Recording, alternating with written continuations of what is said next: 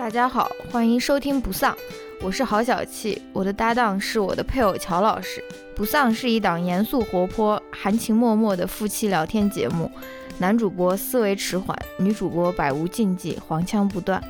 我们读书观影，谈论流行文化，也关心社会和政治，拒绝自我审查，呼唤不同背景下人与人的同情和理解。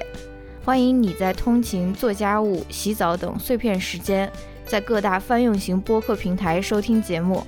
也希望你能在苹果 iTunes 上为我们留下好评。批评意见，请千万不要劳烦告诉我们。大家好，欢迎来到新一期的不丧，这是 加油，为自己加油。这是这一期节目第五百六十二次 录制，第二次录制，第二次录制。第一次录制的时候出现了一些小差错，以至于我们第二次我们有了一个大纲，对不对？你来念一念，我给你这个 highlight 这个括号里面写的是什么？这是这这这五个字？啊，不，这六个字。必须不，你听我说，这也必须要说一下，这是我们节目历史上嗯，第一次出现 hangout，是不是？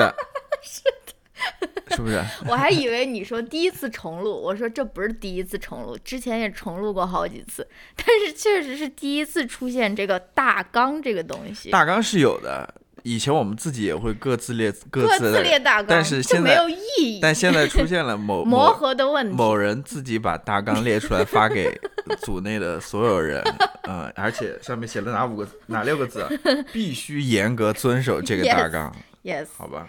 对，所以我们现在就赶快开始，开始这个照办这个大纲。首先，我们是开场的部分。首先，乔宏明跟大家问好，你是什么？你是那种我是打哈哈，看到没有？括号好，我是负责打哈哈。那我们先来说一下吧，这期节目要聊什么吧？这嗯期节目就聊呃，我们之前的那个，看到这个，介绍本期节目聊什么？语气愉快的，我我知道语气要愉快。知道的，不要这样子，不要这样子。好，好，嗯，对，我们这期节目是想聊上一期读书会我们读的那本书了，不是那本书了，就是呃，Ted Chiang 的作品嗯《特德·江》，，yes，又叫江 江峰南，江枫南，嗯，都是他。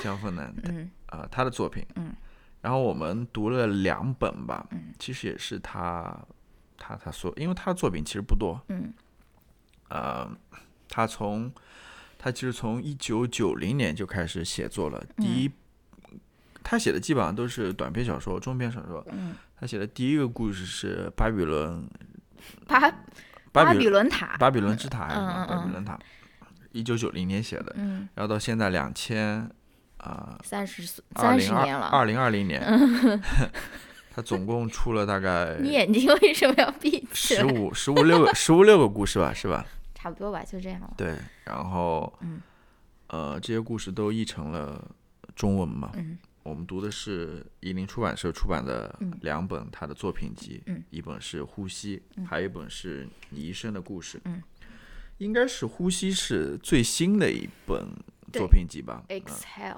呃，那个你一生的故事是比较老一点的一个集子。嗯嗯，对哎，说到这里，我们来介绍一下，先介绍一下下一期的读者。你看到没有？遵遵循遵循大纲，嗯主讲是你，好。插科打诨是我。嗯，然后，对，这是我们上一期读书会的读的书，然后我们下一期想读的是，也是叫《巨浪下的小学》，嗯，由英国作家理查德·劳埃德·帕里写的。为什么念中文也有这么大的困难？嗯，这本书我没读过了，我也没读过，我读过一半。你读过一点点一点点。对，它是记录的是二零一一年日本发生大地震之后，然后一个叫大川的一个小学 里面的师生，不好，这个灾难文学你你你灾难文学你好像插科打诨不能太应该多不能笑的太太多了。就这小学里面的师生几乎就全部遇难嘛，嗯嗯然后这个英国记者对于这个事件的一个调查嘛，算是一个嗯调查报告了。嗯我没读过，所以我不清楚最后出来的结果是什么样。反嗯正这本书的评价好像挺不错的，嗯无论是国内也好，或者海外也好，嗯啊，所以感兴趣的可以一块儿来读一读吧。好的，嗯，好顺利结束啊。好，那我们就来聊一聊这两本书吧。TED 唱的这两本书，对，啊，首先由男主播来介绍一下，你来，你来说吧，你来说，你你来，TED 唱的生平你，来，生平这个是你你你来准备的，严格那我来准备。严格遵守。呃，Ted Chang 其实 你刚刚破音，Ted Chang，，他现在年纪也不小了，他已那也不大了。对他已经五十五十多岁了。嗯，然后他是我上一次就是昨天我跟你聊的时候，我没有介绍一点，其实他当年好像我看那个维基百科上介绍，他父母是在呃新中国，就是国共之战，哎是国共之战吧？就当年解放战争的时候，嗯，他父母应该是就随着国民党逃到台湾去了吧？哦，然后紧接着他们又移民到了美国，嗯然后 TED 上就是在美国出生的，嗯，呃，不一定，我不记得还是在台湾出生，反正他后来就在美国生活了，嗯。嗯，然后他大学里念的是计算机科学，嗯。然后大学毕业之后，他就一直从事那种科技文档的写作工作，嗯是吧？嗯，啊、据我读到的一些资料来看的话，他好像现在还在从事这样的工作嗯啊、嗯，他是想写作是一个副业。呃，对，写作是他的一个副业，嗯嗯，他是，说实话，我们之前也讨论过，就是呃，在他没有出出名之前吧，嗯。或者说，其实他应该在科幻界应该是很有名的了，对对，但是我他那巴比伦，他好像就已经拿到那个奖了。对、嗯那个是他最早的一个作品了，嗯，但他真正出名或者出圈吧，对吧？用现在 哦哇。比较 哇，比较非常流行的话来说的话，那出圈其实是应该是呃他的那那个故事，你一生的故事。事被改编成了电影，嗯。降临，嗯，然后他才是真正的被大家所更更广大的一个群体所所知晓吧。嗯所以在这之前，你看他作品又那么少嗯啊，然后又是写这种，所以我估计他如果光靠写作来维生的话，可能还是有点困难的。所以他一直都没有放弃他那个、呃、科职工作科技对科技文档写作工作，所以嗯这是一点。那其他还有什么？然后他这些作品反正拿了很多奖吧，什么我也不清楚了，什么星雨雨云奖、雨果奖啊之类的，嗯嗯，好吧，然后也说了他那个改编了，嗯其他的也没有什么。好的，啊。嗯，那要不然我们下一嗯部分就先聊一聊阅读呃 TED 唱小说的整体的感受，嗯哼，怎么样？这个嗯。过渡，好，这个报幕，非常好。嗯就是我就不要谈具体的情节，就是留在那个嗯，macro 的地方。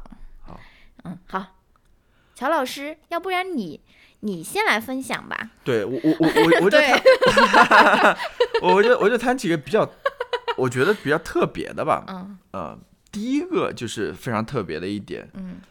我们大家都看看出来了，就是、呃，他在每一个故事的最后，嗯。他都会自己写上一小段话，等于说他的一个创作感想放在那边，嗯你知道吗？嗯嗯这个是嗯很少见的啊、然后，但是那个创作感想也可以帮助你理解那篇。对对对，或多或少能帮助你理解一些了。嗯但是那个创创作，他我从他那个创作感想那边，我就了解到，我发现 TED Chang 其实他在写作的时候，我不知道说的准不准确啊，嗯就是他是有一点观念先行的感觉，，对就是他有一个点子在那边，对，或者是他觉得有一个非常有趣的东西在那边，他嗯然后决定说啊，那根据这个 idea，嗯我来围绕它创造一个故事，嗯，而这个点子，它不是说，我觉得这个点子就跟比如说刘慈欣他的点子是不一样的。哎，完了对完了完了，他他对他那个点子他感觉那个点子更更像是一种哲学。对哲学上的，或者说哲学上的理论上非常理论上的一个一个点子，这个对是他不是说，哎呀，我想到一个创造一个新宇宙的一个好方法，或者说是什么，就是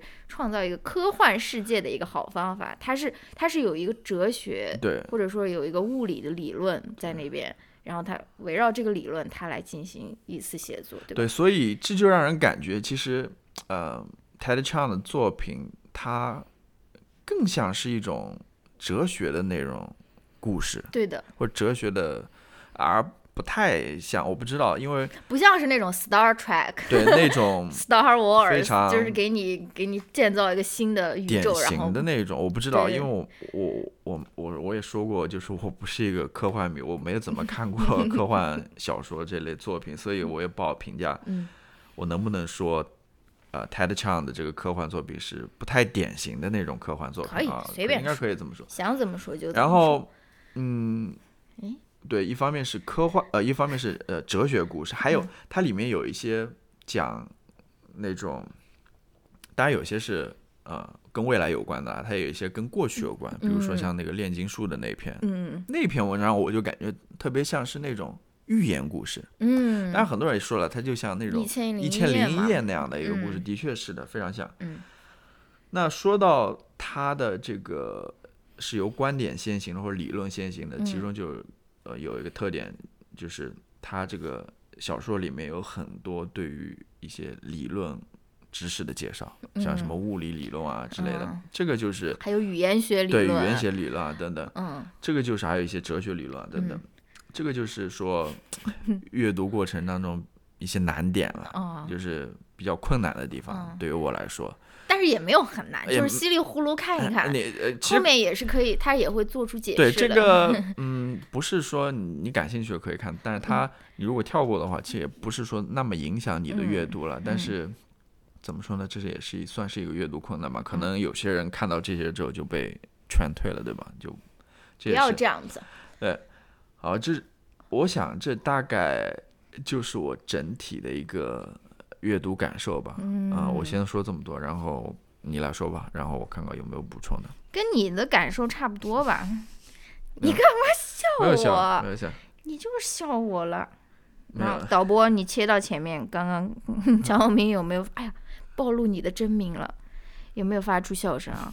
嗯嗯，真的跟你说的差不多。我觉得他这个与其说是一个，就是比如说建造一个新的一个科幻宇宙，或者说是那种故事，我觉得它更像是一个关于人生或者是关于哲学的那种，呃，人生哲学或者是生命意义的一个思考，或者是一个拷问，对不对？因为很多时候我也不太喜欢看那种真正给你建建造一个其他宇宙，比如说像什么星际迷航什么那些，我其实是兴趣不大啊。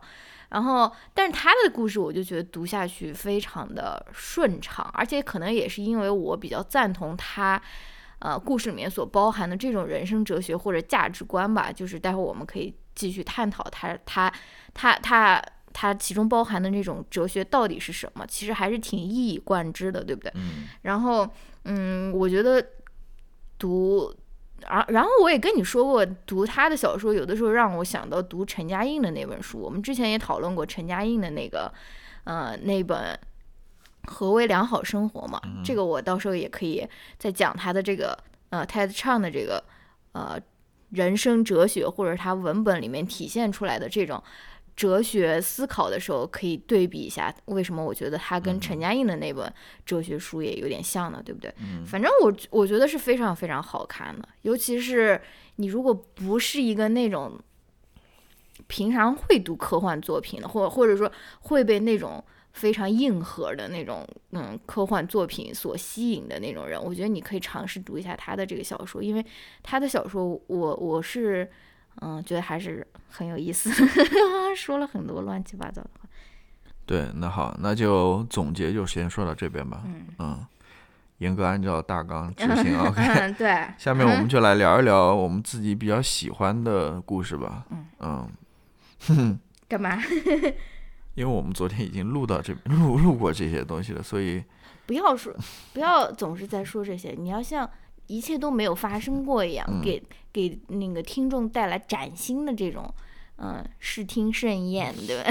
他们有他们有没听过，又不知道我们录过 什么。对关于比如说关于我们都喜欢哪些故事，我们其实都有一致的意见嘛。对，啊我们其实比较想要主要谈一谈的，或者是先开始谈一谈的，就是我们两个都特别喜欢的一个故事，就是那个降临的同名小说，叫《你一生的故事》，对不对？对然后现在有先由我来宣读一下，不是，来简单介绍一下这个故事，你觉得可不可以？可以。嗯，好的。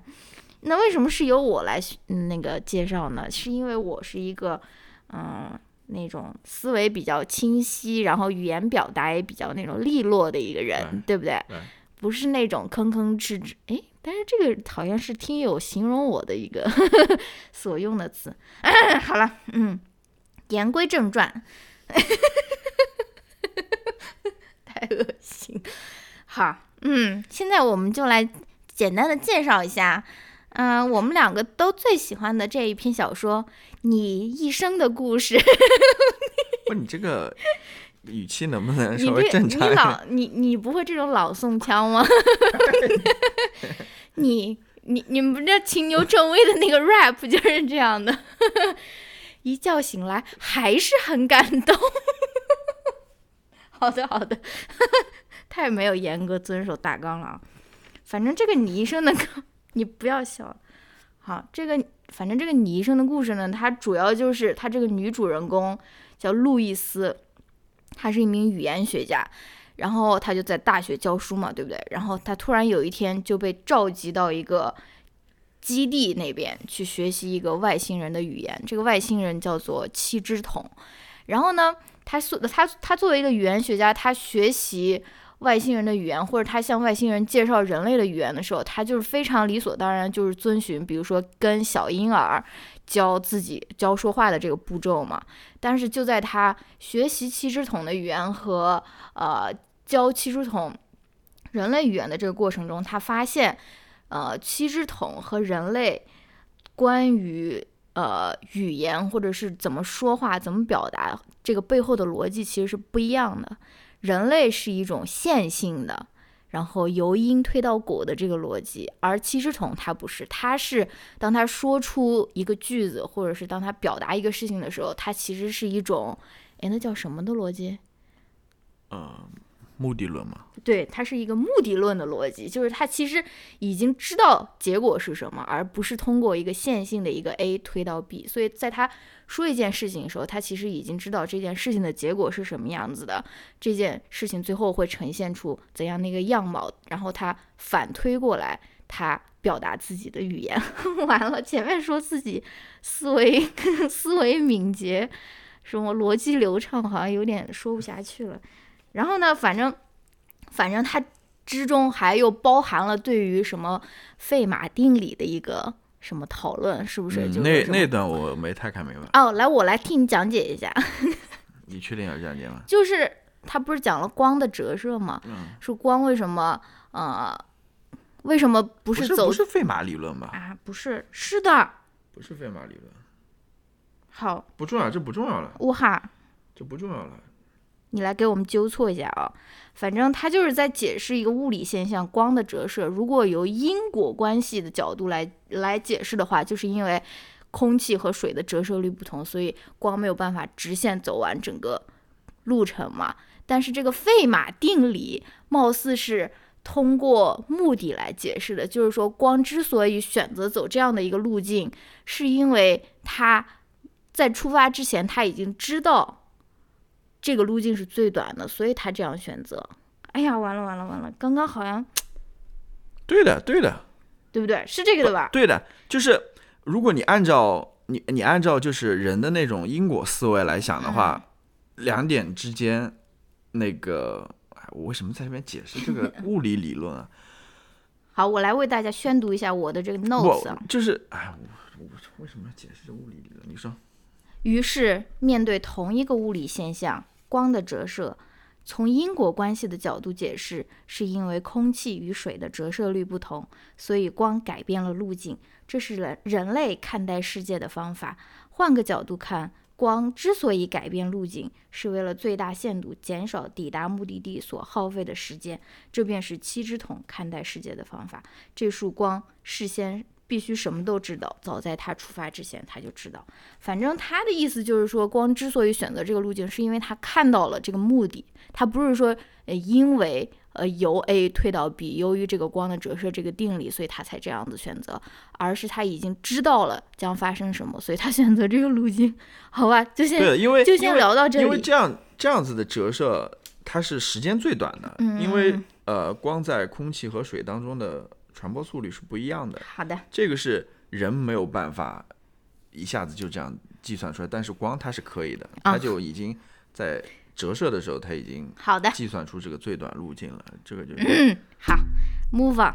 总嗯之，在学习这个七支筒的这个语言的过程中，这个 Louis 他就产生了一种，呃，能够预知未来的能力嘛，就是说我能够先看到这个事情发生的最后的结果是什么，从而决定自己的行为嘛，对不对？嗯然后，但是呢，他他拥有了这这种能力以后，同时，呃，并不代表这是一个怎么说 blessing，blessing 是什么意思？这是一个好的事情。嗯哼，它反而对于很多人来说都像是一个诅咒。对于这个路易斯来说，他也像是一个诅咒，因为他在事情还没有发生的时候，他就能够看到他的结果，所以在他已经知道他跟这个呃他前夫的这个婚姻会。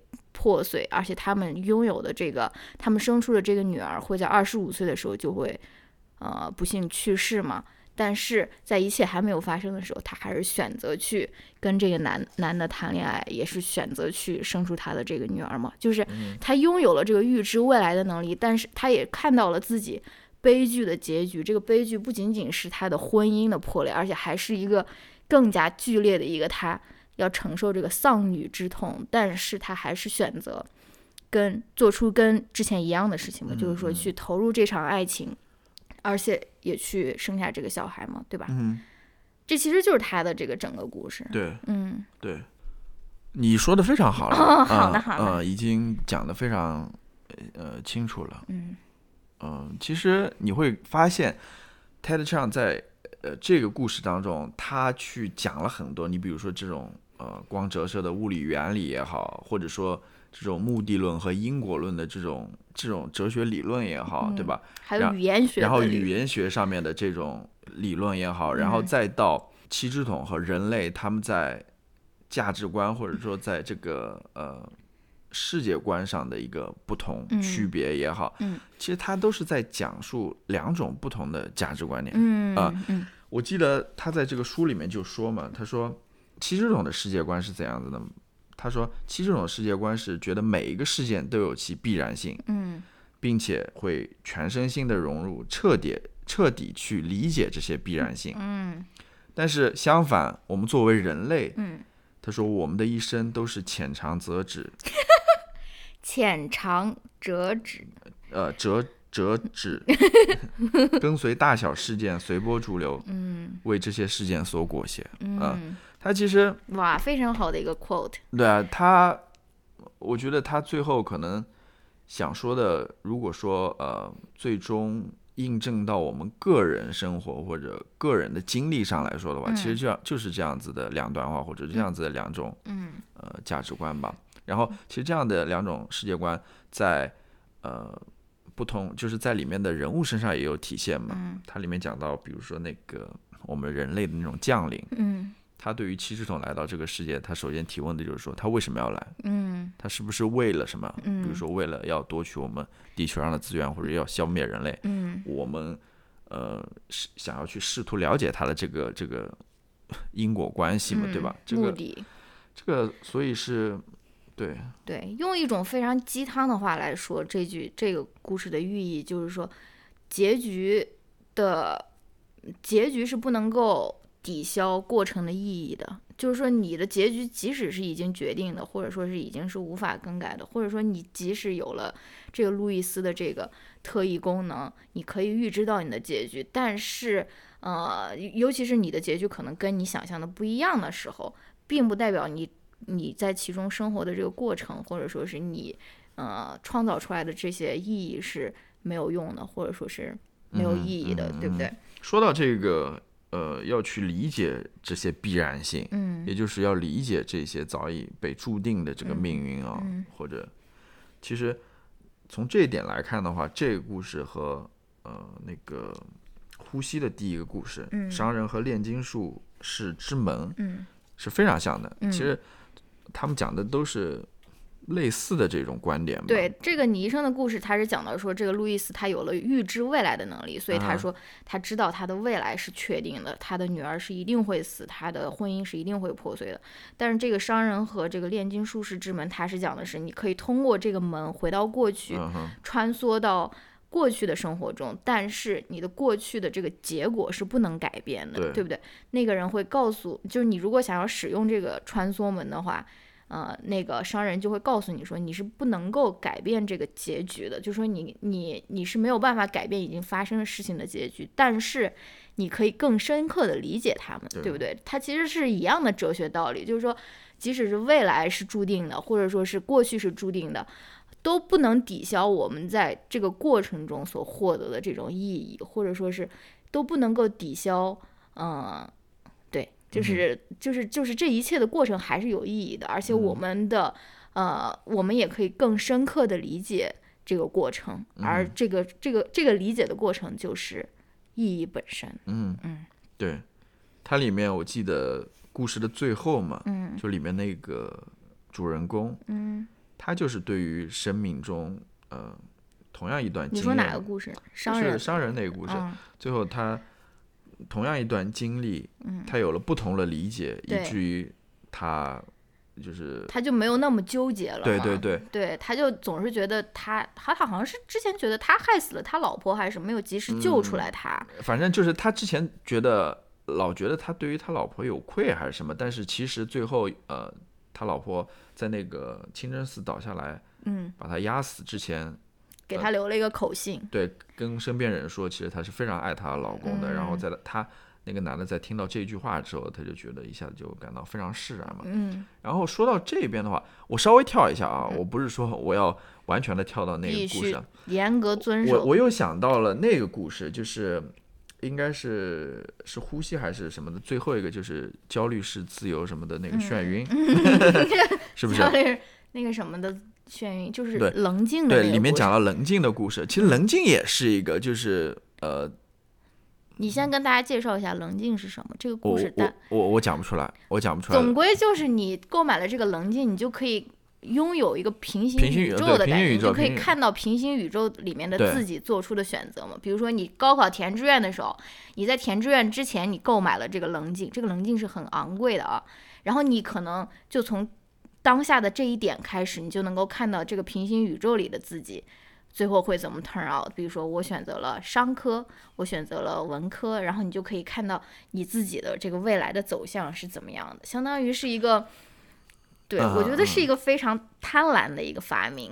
就是说，你如果有了这种 option 以后，我觉得很多人是会那种滥用这种这种这种东西的。但是 TED 上它就是通过这个来讲述了一个嗯什么？讲述了一个故事，就我是说它它里面我觉得也类似，嗯，就是我我因为我是通过他这个故事最后的那一段，嗯就是那个心理咨询师吧，叫丹娜的，嗯他其实一直认为，就是你在这个人生的途径当中，如果你采取不同的错选选择，你到最后结果会有截然不会不不不一样的。嗯因为为什么呢？因为他是呃自己一直心中有愧吧，就嗯对于他当年的一个同学，嗯就是好像是因为学校检查什么东西，嗯然后他把那个责任推卸到他那个同学身上，结果嗯那个同学后啊他们在嗑药吧？对，结果那个同学后来就学习成绩不好，就逃课，然嗯后就在社会上乱混，结果就是，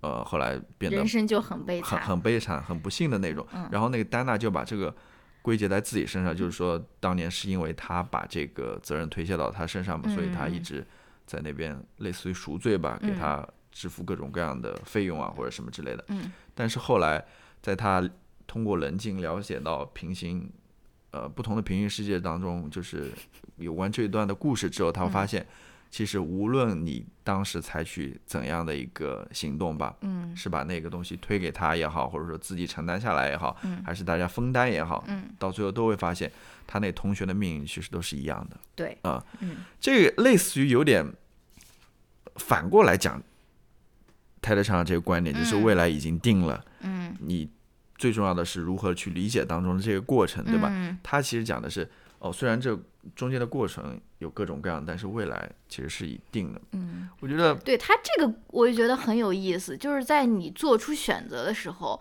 就是我们就像我们平时生活里面都会遇到这种事情，到底填文科还是填理科，或者说是选什么专业，我们总是觉得这个结果是能够决定我们是怎样的人的，而不是我们做出选择这个行为。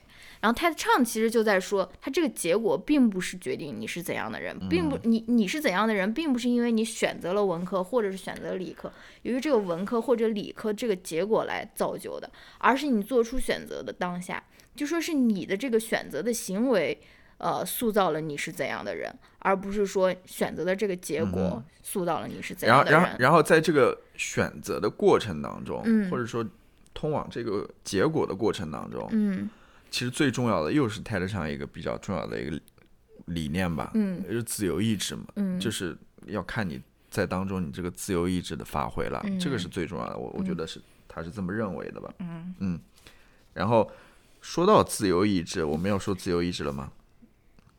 这个其他两个就不说了不？，其他两个可以说呀。嗯，我觉得反正都差不多，我感觉哦对就是我列出来这个呼吸和这个前路前路迢迢，其实就是呼吸，你还记得？呼吸它其实就是在说，在某一个时刻，人类或者当时生活在宇宙间的这个物种，他们并不知道自己是会死的，他们以为自己是永生嘛。然后他们由于某一次的一个钟表慢了一秒还是什么这一个行为，他们逐渐发现说，哦，这个宇宙的能量是会耗尽的，我们是会死的，这个宇宙是会消亡的，对吧？然后很多人就就就就就非常颓废了，说啊，我反正是要死的，我现在做什么都没有意义了。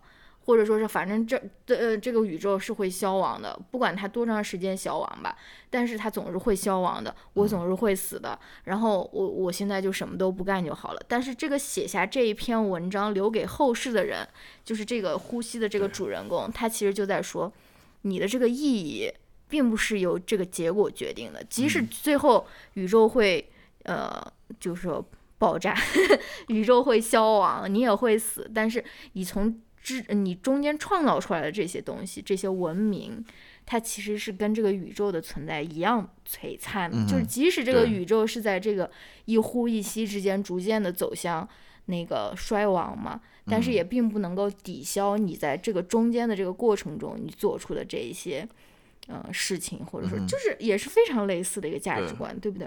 那你说到这个，就要说到那个前路迢迢了嘛。嗯他是他不是说人生没有意义了，或者说这个世界要消亡了，嗯。他是在说，如果人根本就没有自由意志，这个更彻底了，对吧？他嗯。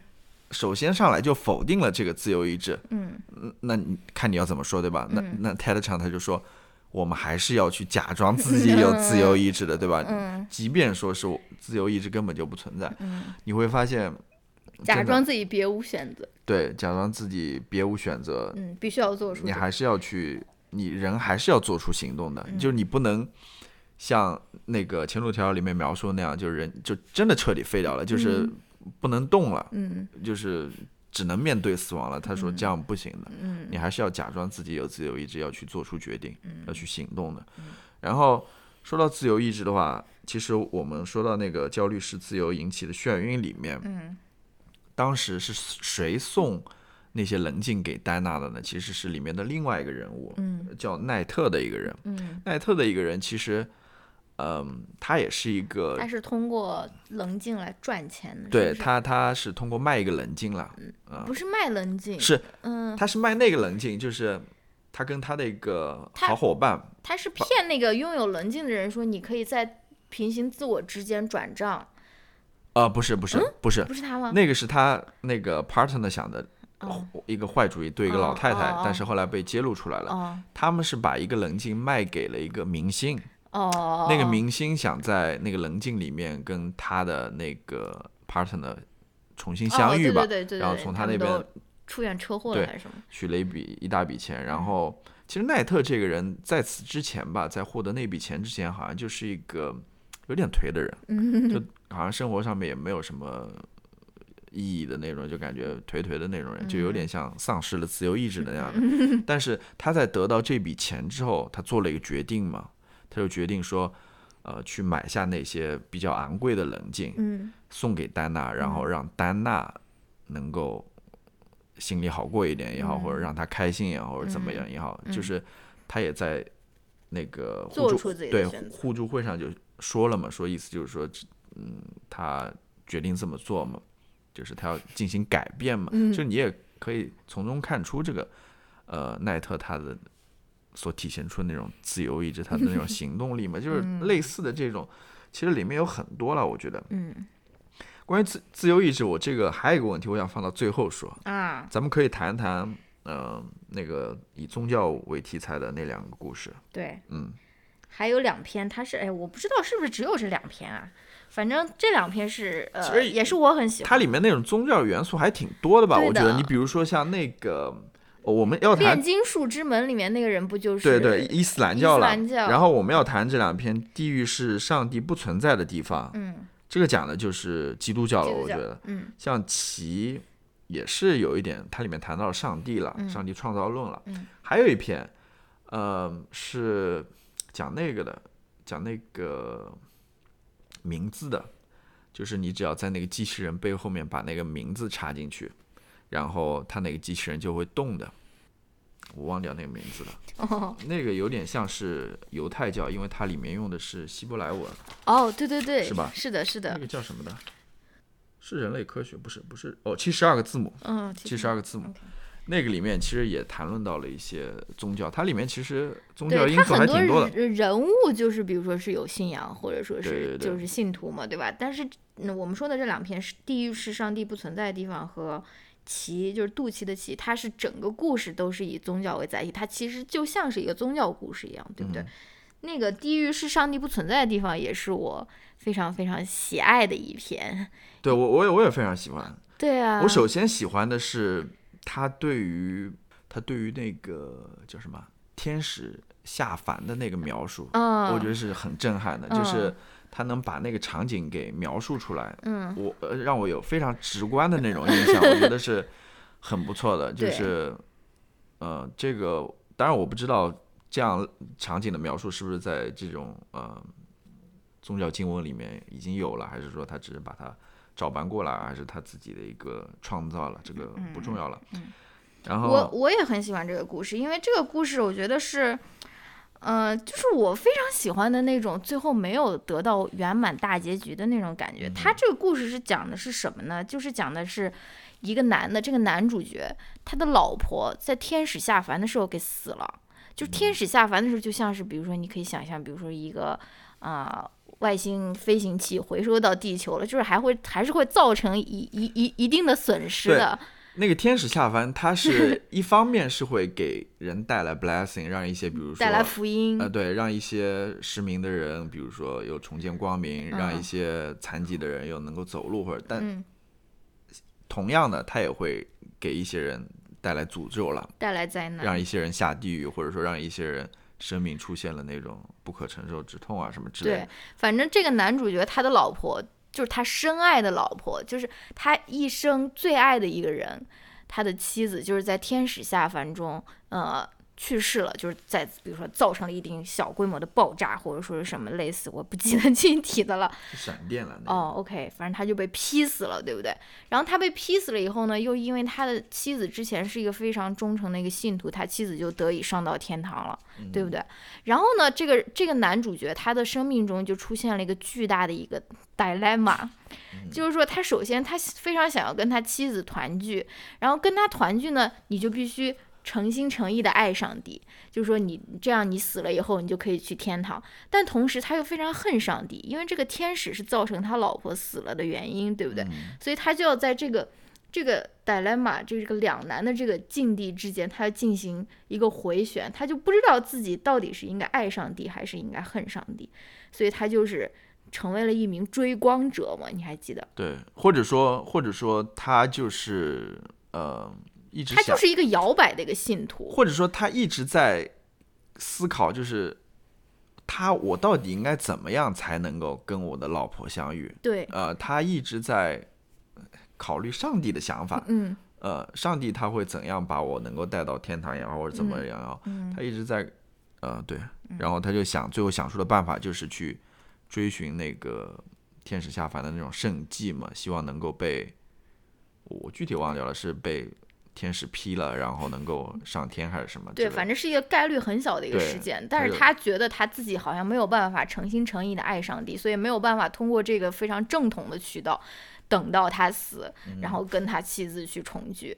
然后所以他就想到了这个偏门左道嘛。嗯。反正到最后的结果就是他并没有通过他这个追光的这个行为而上到天堂，反而是他被降到地狱了嘛。嗯。然后他就从此开始过上了没有上帝注视的生活，但是在地狱的时候，他成为了一名真正的信徒，因为他觉得，或者说这个 Ted Chang 觉得，一名真正的信徒，并不是说我想要从上帝这边获取什么东西，而是我知道他不在，我知道地狱里面没有上帝，而我还一心一意的爱着他，对不对？就是。呃，他唱在讲，就是他在他后面那个创作小背景里面，他也讲到他是从那个圣经的那个约伯记里面得到的灵感，但是不同的就是约伯记它是一个结局非常正能量、非常光明的一个结局，就是约伯他虽然在这个过程中他丧失了他的儿子，但是最后上帝还是给了他奖赏嘛，就是说啊还是对他的嗯，相当于对他的这个信徒身份进行了一个认证嘛。嗯，但是泰德唱他就觉得说这个不行，这样子的话，你的这个道理说的太不深刻了，你没有说明白到底什么才是真正的信徒，你没有加深大家的理解，你这样子好像还是在嗯重复一个老的观点说，哦，上帝他是会在呃，你如果信仰上帝，上帝是会给你好处，或者说是给你。嗯嗯，给你一个更好的一个人生，这就是很多人他信仰宗教的原因啊，就是非常的，嗯，那叫什么？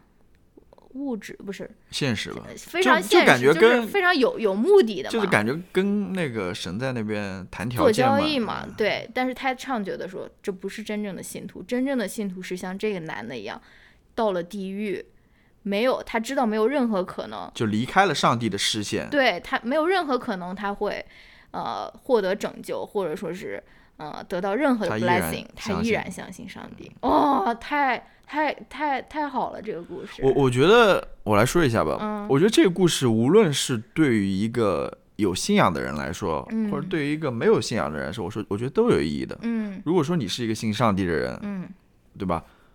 他这样一种看待上帝的态度，就是即使在没有上帝的视线之下，你仍然选择相信上帝，嗯对吧？嗯对于没有信仰的人来说呢，这放在现实生活中例子太多了，嗯，对吧？嗯你明明知道这个，不是不是说明明知道了，就是说你能不能在呃未来可能没有得到任何保障的前提下去做一些事情？嗯，对对对，其实有又回到他那个主题了。对，又回到他那个主题了，就是说，对你，你有这个信仰，或者没有这个信仰，你是因为你想要未来得到一些什么吗？对或者说你让你想让他保障给你确定的一个未来吗？还是说因为你真的相信他，你真的想要信他？对，就是说，嗯之前说过嘛，之前故事里就是说，你在人生没有意义的情况下，或者你在未来已经确定的情况下，你会不会去做一些事情？嗯那这个故事当中就是说，你在上帝根本就不存在的情况下，嗯你会不会去做一些事情？你会不会去继续做你以前所信奉的那些事情？嗯，哇，对吧好棒的故事。仍然是一个一以贯之的故事嘛。那么说到这边，哎，我要为大家朗诵我的这个摘抄。你说吧。就是关于这个地狱是上帝不存在的地方，它的这个点睛之笔不是告诉大家的道理。他说，如果要敬爱上帝，你必须要有思想准备，无论上帝对你的安排是什么，你都要无条件的爱戴他。上帝不代表公正，也不代表怜悯，只有彻底理解这一点，才能成为真正的信徒。是吧？嗯，嗯，哇，好好哦。对，要不要再讲一讲第二个以对啊。宗教为载体的故事？就是这个呃，奇嘛奇，这个讲的，如果说呃，这个地狱是上帝不存在的地方，嗯。是讲的是说上帝不存在。嗯。呃，其实奇也有类点类似的，嗯。他讲的是呃，上帝也是上帝不存在的意思，就是上帝根本就没有创造我们，或者说根本就没有像我们之前所想的那样去创造我们。嗯可能我们都是由别的人创造的。嗯，就是这个他发掘的这个化石证明了说这个这神个神造论好像是不太靠不住的。不太准确的啊、那如果即使这样子情况下，因为这个里面的主人公他既是一个考古学者吧，同时他也是一个信徒信徒，嗯他是非常相信上帝的。嗯但是当他呃找到了这样子一个考古发现之后，嗯等于说他的整个信仰体系就崩塌了嘛。嗯 在这样情况下，嗯我要做什么？嗯或者说这个主人公要做什么？他最后还是决定说，我还是要去继续做我该做的事情，我还是要去从事这个考古的事业，嗯对，对吧？即使这一切不是上帝为我决定的命运，但是我还是要继续做这件事情。对，他说，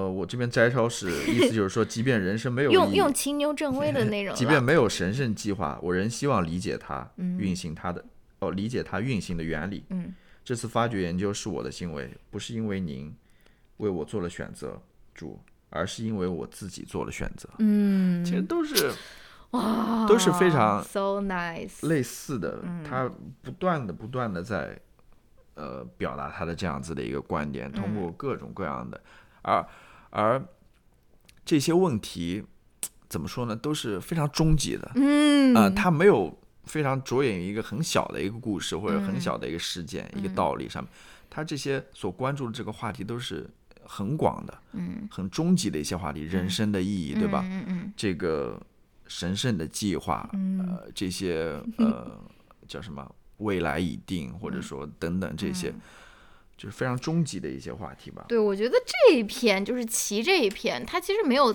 深入探讨这个问题，但是我也觉得有一个是很有意思，而且包括呃这个问题是我们现在也在探讨的，就是科学家可不可以有信仰？嗯就是科学和宗教是不是可以并存的？就比如说像那种非常硬核的那种无神论者，比如说像那个 Richard Dawkins，就写《自私的基因》的那个人，和包括 Ricky Gervais，他们都是觉得说，你如果是一个科学家，不管怎样的科学家，如果你相信这个科学的话，尤其是现代科学的话，你其实是没有办法有宗教信仰的。嗯你知道我意思吗？你就是说你不能同时相信那个进化论，又同时相信神创造了一切。他们觉得说，你你如果是一个合格的一个科学家，你你你真的有这样的一套这种呃理论或者说是 ideology，而且是用它来指导你的生活的话，你不可能同时呃又信仰上帝又信现代科学。嗯哼，这个是也是一个很有意思的问题，因为他这个棋里面的主人公他也是一个科学家，对不对？而且包括他能进行他们进行交流的那一家子，其实也都是科学家，他们都是，而且，嗯、你记不记得他他他他去跟人家嗯买化石，或者说是呃调查这个化石为什么失踪了这件事情的时候，他就发现，嗯，他跟他交接的那一个那一家人其实也是科学家，嗯但是我是觉得他最后提供嗯提供的这个结论是。他唱给出的结论是，似乎这两者是可以同时存在的，因为到最后这一个科学家，这个主人公，他其实已经了解了说上帝可能是不存在的，但是他还是继续着他自己科学的使命，并且他到最后，他最后一个字还是在说阿门，还是在说什么？就意思是他还是一个信徒，但他同时也可以履行这个科学家的这个义务，对，好像偏题。没有没有没有我觉得我觉得你带带到了一个非常好的一个问题，就是嗯我之前没有想到的一个问题，嗯或者我之前嗯一一闪而过的一个问题，嗯就是说，嗯，你对神的信仰嗯，和自由意志之间有冲突吗？对，有人觉得有冲突，因为但是 TED 唱觉得是没有冲突。对，因为对于一些人来说，嗯你信仰一个神，就是真正的把自己交给这个神，嗯，就是你是在去活活他的生命。你自你是在去活出那个神的生命，你是在去嗯活出那个嗯呃耶稣基督的生命了，你知道吗？你嗯你你的这个思维应该跟着他走了。嗯但是 TED 唱他的意思就是说，你要把握住这个自由意志你要去做你自己的选择。嗯因为你看那个考古学家他最后说嘛，他说不是因为您为我做了选择主，而是因为我自己做了选择。这个话其实对于一些信徒来说是对，有点大逆不道的。对，什么叫 不是因为您做了，您为我做了选择？对，不是的，嗯。是主一直在为我做选择，我根本就没有在做选择，嗯，你知道吗？所以，我不确定了，我不确定泰德强他到底是说，嗯，因为因为信神或者说是很多宗教，它其实也是一种决定论嘛，它就告诉你一切都是冥冥之中注定的嘛，其实是跟它的这个主题是有点相似的，所以我觉得。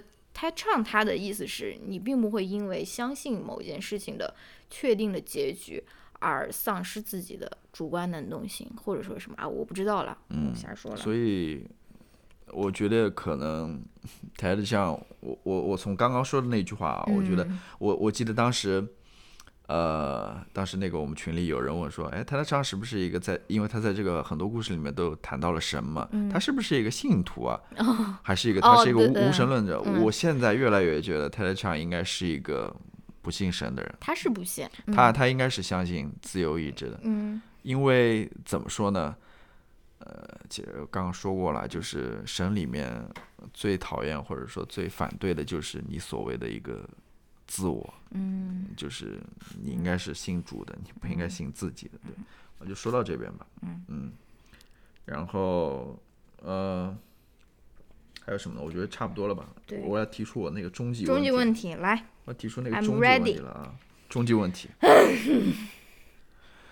嗯、终极问题。问题来，来，哎呀，作为一名社会学家，呃，你相信自由意志吗？或者说，你觉得自由意志在多大程度上是存在的？哇，你这个问题问的非常好，你这问到了社会学的终极问题嗯：structure versus agency。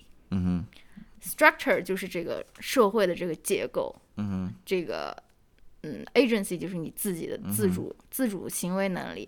因为很多嗯、呃那种流派 说的好像太太太艰深了，他们是相信人是没有主观能动性的，所以他们他们是他们是非常着眼于去让这个结构变得更公平，嗯你知道我意思吗？嗯。就是说，比如说是很多那种，嗯、哎呀，我忘了那那那那个流派叫什么，就是那个，哎，就 super 的那个，哎呀，不重要了修派的那个，他就他就是觉得说人人的所有人的一生可能都是被裹挟的，比如说像那种女权主义理论，或者说是很多那种。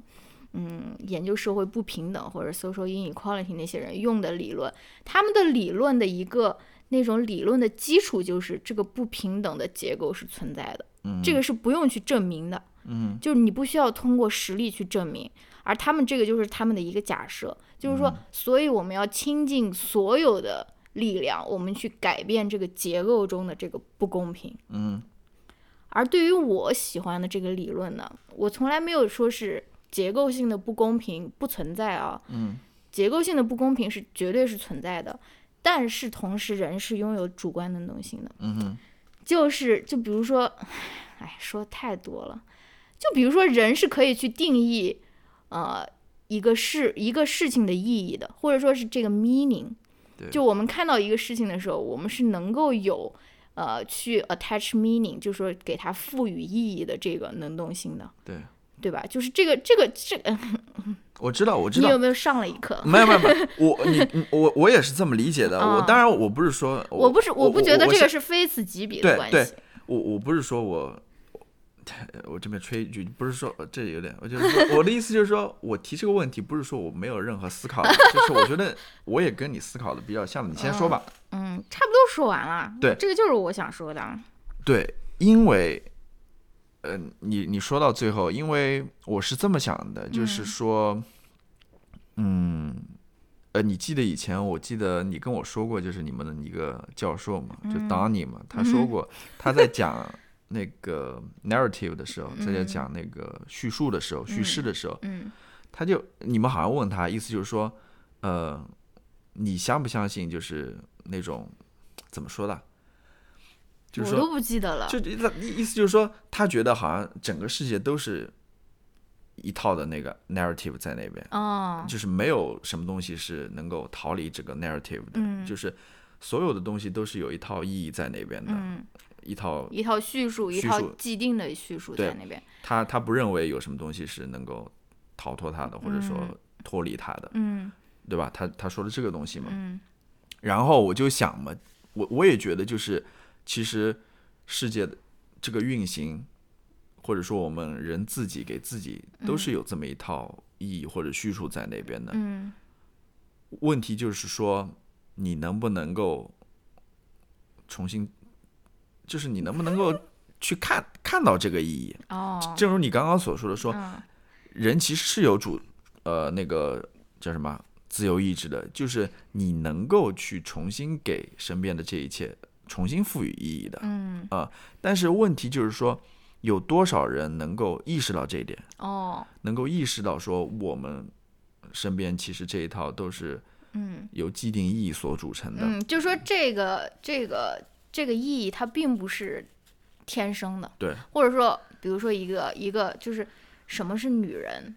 什么是男人？大家可能会觉得说，啊，女人就是应该这样，或者就是应该那样，因为我们就是这样被灌输的，然后我们就觉得这个是天然的。嗯但是其实你可以去重新定义它，你你不要觉得说所有事情都是，嗯、internal，都是那种，嗯、嗯，都是有一个注定的，或者说是都是由基因决定的。其实你是有主观能动性，你是有这样的自由的。对但是同时，我也不能否认，很多时候人确实是受到了更大的社会结构的一个裹挟嘛，对不对？对所以我觉得这两个其实不是，在我看来不是，不不是绝对的，嗯，就不是非此即彼对的。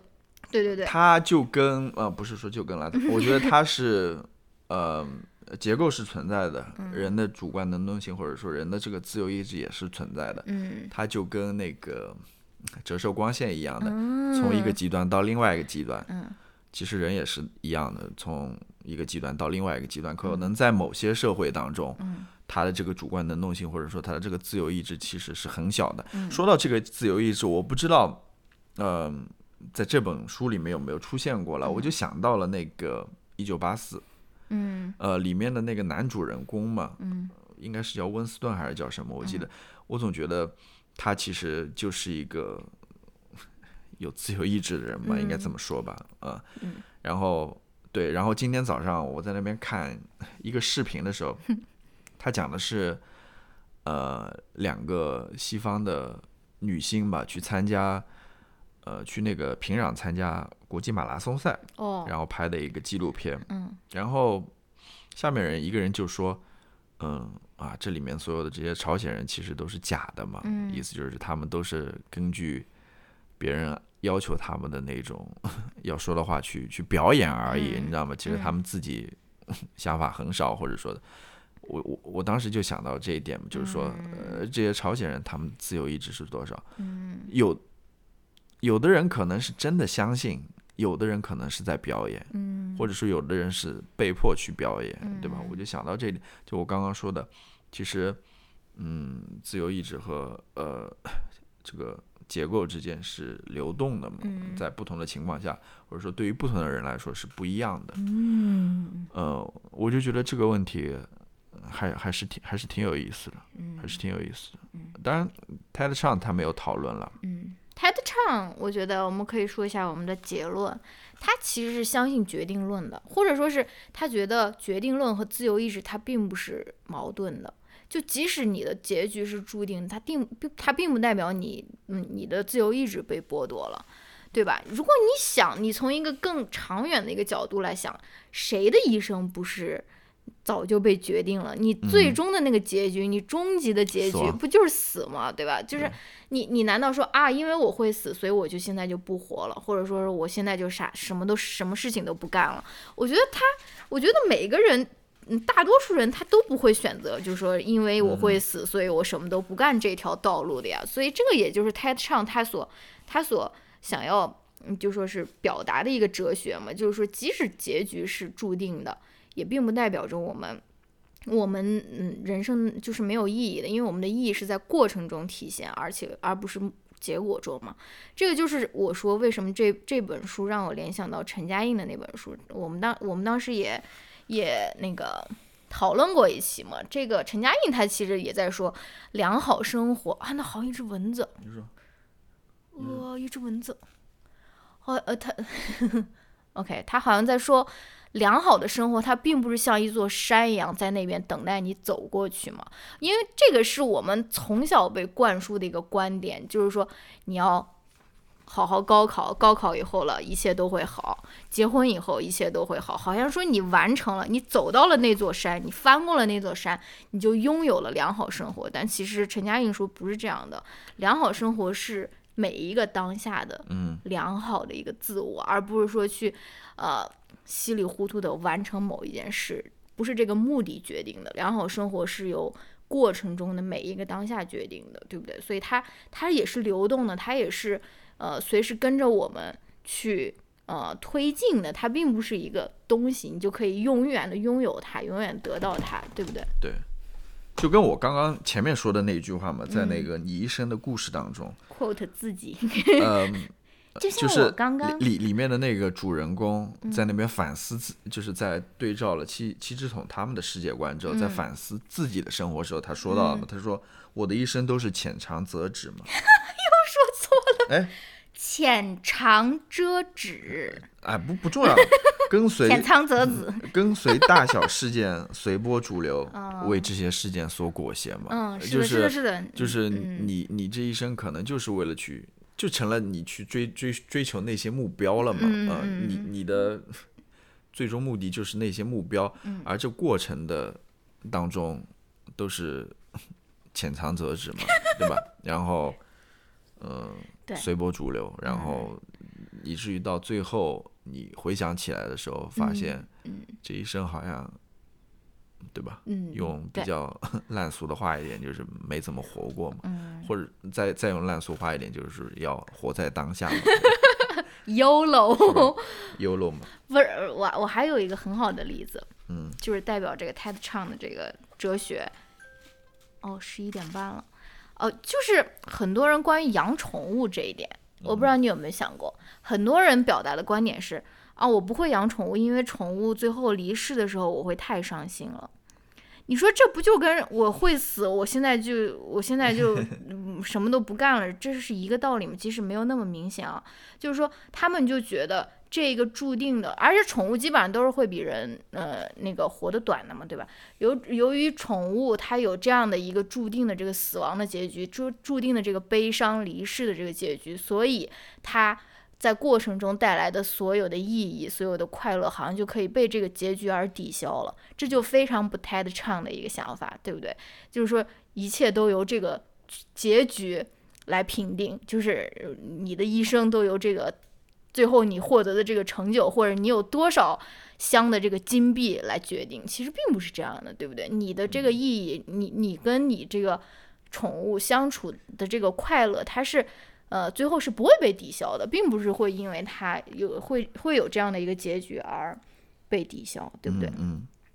我在想一个问题，我突然啊，嗯，就 TED 唱他呃，我不知道了，就是他是不是在这个所有故事当中，他只谈论了这个过程的重要性，嗯他对于这个结果，嗯他有没有讨论？比如说这个结果，或者说我们应该给他一个呃预想一个好的结果，或者说一个好的目标，不，我是一个正一个积极的目标。嗯，你比如说，你是对你是说对于结果的想象吗？不是说结果想象，我你比如说，我想当一个那种呃，做一个坏人，然后用如果我用泰勒唱这一套理论来说的话，是不是我要做一个极致的坏人？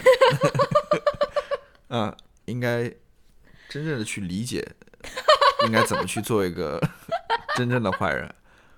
嗯，杀人如麻，杀人不长眼。我我在想想这个问题了。哦，呃，或者说我应该把我的自由意志发挥到最高。我我成为一个希特勒那样的怎么样？呃，not great，是不是？我我不知道了，我不知道他，我好像没有看到他谈论这一点了。他只是嗯对他的里面的人物，貌似都是起码是想要获得更好，或者说想要向善的这个，嗯，这个这个有有这有这种想法的嘛？好吧，嗯，对，那就谈到这边吧。嗯。诶，你有什么要说的吗？还有？好，那我最后问你一个终极的问题。还有终极问题？有。说。你觉得这个大纲怎么样？是不是能够让我们更加的啊条理能够更加清晰？嗯，大纲好，但是对我觉得中间这些，哎，大家也不知道这大纲具体是什么样的。我觉得只要简单罗列一下，就就把整个流程稍微罗列一下就可以了。比比那个，因为怎么说呢？像一般的闲聊的播客可能还好一点，大家随便聊一聊就行了。其实对于像呃读书类的，还是有一个大纲比较好一点。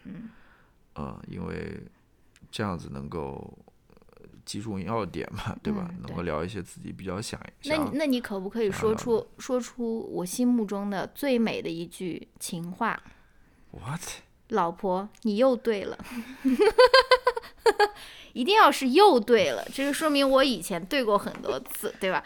就不是最美丽的、最动人的情话，并不是说我爱你，爱你一万年，而是老婆你又对了，怎么样？快点说！我不说，我不说。那你又没错过呢？嗯，错过是什么意思？好了，不说了，不说了，不说了。OK，那这一期我们就聊到这边吧。嗯，好吧。然后有没有什么要说的？好像也没有什么要说的。我我计划是可能会下一期我会推出那个疫情的啊，Really？疫情的专辑吧。嗯嗯，我觉得可能会做成两集，因为因为因为内容有点多的。如果放一集的话，我觉得可能会有两个小时，因为我是怎么想的？两个小时有什么不行？嗯，它那那其实分开来会比较好一点，因为我就它也是可以分开来的。嗯。然后我是这样想的，就是说我们你确定你要跟大家分享？那我就不说了，我就不说了。跟娇妻分享就可以了。我就给大家这边预告一下接下来的节目吧。嗯。大家可以期待一下。嗯。啊。好，那我们这期节目就先聊到这边吧。嗯嗯。拜拜，我们下一期再见，拜拜，拜拜。